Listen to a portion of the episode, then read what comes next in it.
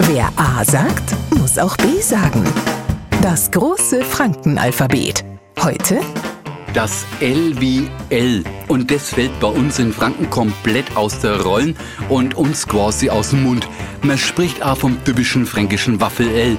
Eigentlich praktiziert man äh, das fränkische Alphabet, um was zu lernen. Das L ist aber angeboren und lässt sich nicht lernen. Glauben's nicht? Okay, also, Beweis Nummer eins. Gaffergollerler, also Sabalatz. Gaffergollerler, schwer, ne? Tja, das und damit sind wir beim Beweis zwei. Wissen wir selber. Wer A sagt, muss auch B sagen. Morgen früh der nächste Buchstabe.